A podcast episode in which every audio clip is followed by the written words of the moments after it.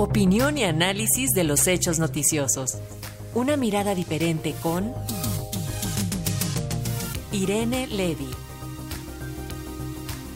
Y este viernes la maestra Irene Levy analiza cuáles son las contradicciones de la Comisión Federal de Competencia Económica por su preocupación por las prácticas anticompetitivas por grandes jugadores globales de la tecnología y al mismo tiempo las trabas a una denuncia presentada contra Google, Apple y Amazon. Adelante maestra, te escuchamos.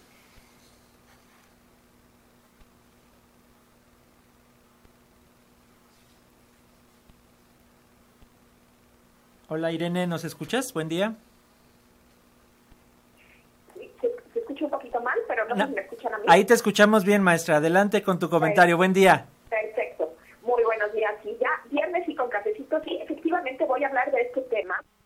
A ver, ¿cuántos de nosotros no hemos bajado aplicaciones, ya sea de Apple Store o, o de otras, de Google Play, dependiendo también del teléfono que tengamos? Y bueno, hay que decir que estas dos empresas concentran el 95% del mercado de distribución de aplicaciones. Claro, fuera de China, porque recordemos que China tiene un mercado distinto. En este país estas empresas no no no comercializan. Bueno, pues eso sí, como eh, son, estamos hablando de dos gigantes, pero dos gigantes que entre ellas no compiten. ¿Por qué? Pues porque mm, si tenemos un teléfono iPhone, pues solamente podemos bajar aplicaciones de Apple y lo mismo sucede con el Android, con Google Play. Entonces son dos monopolios, podríamos decirlo de esa manera. Eh, hay que decir que estas empresas, pues claro, por ser tan grandes, tienen esta tentación de abusar de su poder y lo han hecho. ¿Cómo lo hacen? Entre otras cosas, pues lo que lo que realizan son estas prácticas de obligar a los dueños de aplicaciones a que cuando se venda una aplicación de, digamos, de un juego o de una cualquier otra cuestión en sus tiendas, en sus tiendas virtuales, pues eh, los obliga primero a venderlos exclusivamente mediante los procesadores de pago que ellos tienen. Y además eh, les cobra una comisión que va entre el 15 y el 30% por cada aplicación. Y si se trata de un pago periódico, bueno, pues les exige un pago periódico por esa eh, suscripción. Eh, esto es mucho, porque además quien lo termina pagando somos nosotros. es decir, aquellos dueños de las aplicaciones, pues lo que hacen es aumentar el precio, reflejar esta comisión y nos encarecen esta situación a todos nosotros. esa, esta mala práctica porque pues es, es obligatoria, si yo quiero vender en sus tiendas tengo que aceptar esto y algunos dirían, bueno, pues a ver, sí, tienes que aceptar las, las, las condiciones de donde quieres vender. Bueno, no, porque estamos hablando de que no hay competencia en este tema. Si estamos hablando que eh, ellas tienen el 95% del mercado, pues eh, eh, para eso está el Estado el Estado está para poner límites a los abusos, a las malas prácticas en materia de competencia, y no porque pobrecitos de los aplicadores, pobrecitos de los eh, de las empresas que tienen otras aplicaciones, no, pobrecitos de los de los que tenemos que terminar pagando un sobreprecio que de existir competencia, este sobreprecio seguramente no existiría, además de esta esta venta de que los obliguen a, pasar por sus procesadores de pago. Es decir, si la aplicación quiere hacer eh, el pago digamos, anunciarse por Apple o estar en Google Play, pero que el pago se haga a través de su propio procesador, no lo permiten estas empresas. Bueno, pues estas prácticas, entre otras, están siendo revisadas en varias partes del mundo.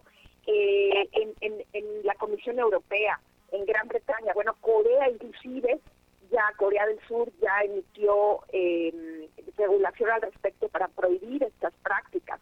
Y, y en México, ¿qué pasa? Nos preguntamos todos. Bueno, pues en México se ha presentado hace unas semanas una denuncia precisamente ante la Comisión Federal de Competencia Económica para decirle, oye, no estás, eh, o más bien hay, hay una serie de prácticas eh, eh, pues que dañan a la competencia y a los usuarios que se están cometiendo desde estos dos gigantes y eh, pues revísalos, ¿no? Eh, inicia una investigación. Y lo que hizo la COFESE con esta denuncia es al denunciante le regresó una serie de preguntas y de requerimientos realmente ridículos, como por ejemplo le preguntó, eh, le dijo, oye, bueno, pues tú tienes que decirme cuál es la regulación que yo tengo que aplicar, cuáles son las normas que se han emitido en México al respecto. Y pues eso es, por lo menos, por no decir otra cosa, ridículo. De esta manera, lo que, lo que sucedió, lo que está sucediendo con este caso, que le seguiremos la pista, es que el denunciante decidió ir a combatir este tema al Instituto Federal de Telecomunicaciones. Hemos platicado aquí que entre ambas eh, eh, organizaciones se están peleando de alguna manera las facultades para los mercados digitales. ¿Quién tiene las facultades para eh, combatir prácticas desleales en materia de economía digital? será el Instituto Federal de Telecomunicaciones que ve todo el tema de tecnologías de información o será la Comisión Federal de Competencia Económica. Eh, ahí es, es, es, complicado, los tribunales en algunos casos han fallado a favor de la COFESE, por ejemplo en el caso de, de Uber y Corner Shop, que también en esa fusión lo, lo platicamos en, este espacio y dijo que no se trataba de servicios de telecomunicaciones.